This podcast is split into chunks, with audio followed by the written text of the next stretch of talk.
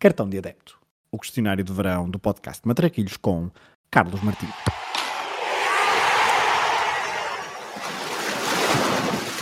Olha a bolinha com creme, sem creme e. A só larga. Olha a bolinha. Qual o jogo que gostavas de ter visto no estádio? O gol do Kelvin é um lugar comum, ahm, por isso eu vou escolher outro. Vou escolher o gol do Totti no Giuseppe Meazza no jogo Inter-Roma de 2005. O gol de chapéu ao Júlio César. Ah, um gol extraordinário, ninguém estava a pensar que ele fosse fazer aquilo. Ainda hoje deve ser dos melhores, dos cinco melhores golos do Totti na carreira. E a Roma acabou por ganhar 3-2. O Totti marcou dois golos nesse jogo e foi expulso no final. Portanto, foi um cenário perfeito. Qual o jogo que gostavas de alterar o resultado? O Portugal-França do Euro 2000. Creio que é um, jogo-chave pa- para a minha geração. Bastava que o remate de cabeça do Abel Xavier tivesse entrado, porque acho que, que havia gol de ouro e Portugal estava na final. Enfim, foi um, um jogo duro, foi um resultado muito duro, porque estávamos claramente a ser a melhor, a melhor seleção do Euro e era um- o, o jogo que eu gostava de alterar o resultado. Qual é o golo que gostarias de ter marcado?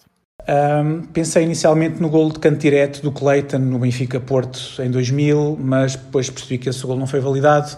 Portanto, escolho o gol do Van Basten contra a União Soviética na final do Euro 88. É, é impossível aquela bola ter entrado. Aliás, sempre que eu vejo as imagens, parece que o Van Basten está sempre cada vez mais perto da, da bandeirola de canto. Eu acho que se vir o gol daqui a 20 anos, ele vai estar mesmo a rematar da bandeirola de canto.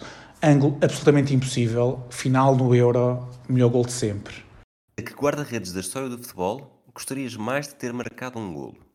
Manuel Galrinho Bento, porque além de ser meu quase conterrâneo e, e guardo um carinho especial por causa disso, gostava muito dele como guarda-redes. Cresci com os mergulhos dele e também com a sua personalidade um pouco excêntrica. Ah, uma personalidade que já vai faltando no- nos campos de futebol e é pena. A que jogador da história do futebol gostarias mais de ter defendido um penalti? Panenka, na final do Euro 76, para depois dizer-lhe, eu já sabia que ias fazer isso. Ahm, é engraçado que o penalti à Panenka é de 76, mas só mais recentemente é que os jogadores passaram a marcar assim. Temos o Postiga em 2004, o Zidane na final do, do Mundial 2006, mas desde então tem sido mate. Todo, em, em todos os jogos há alguém que tenta marcar um gol assim. Se pudesse escolher ser adepto de um clube durante uma época histórica, qual é que escolherias? claramente Nápoles na época de 86-87, a época do que o Maradona ganhou o, o, o Calcio sozinho, ou quase sozinho. Um, ou então o Ajax no início dos anos 70, aquela máquina dos imortais.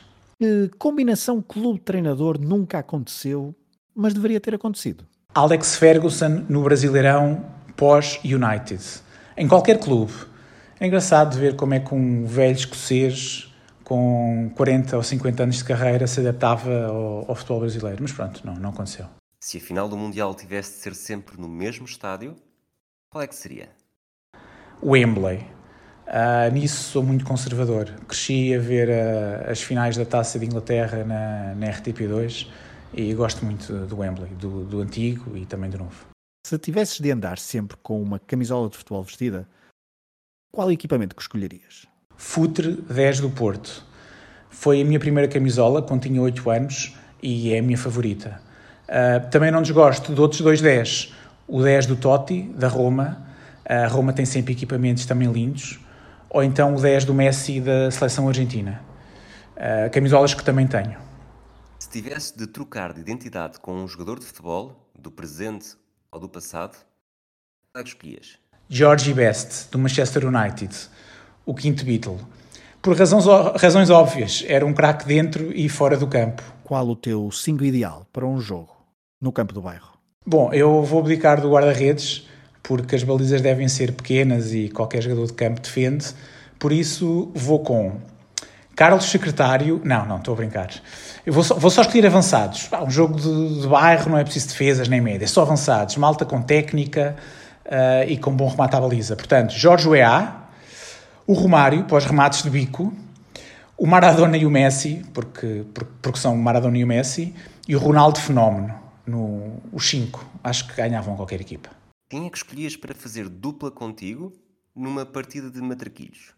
Escolheria o Paulinho Santos, porque tem aquele ar de tasqueiro de quem domina uma modalidade e joga snooker, joga setas e é bom a tudo isto. Que música relacionada com futebol escolhes para terminar este questionário do cartão de adepto? Escolho Grazi Roma, de Antonello Venditti, que é a música que toca no final dos Jogos da Roma no Estádio Olímpico e, e, é, e é, incrível assistir àquilo e ver em loco.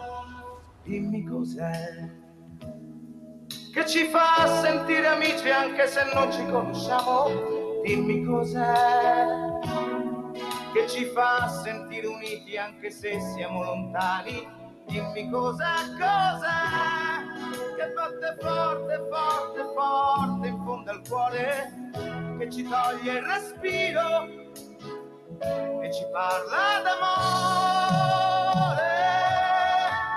Grazie Roma, che ci fai piangere e abbracciarci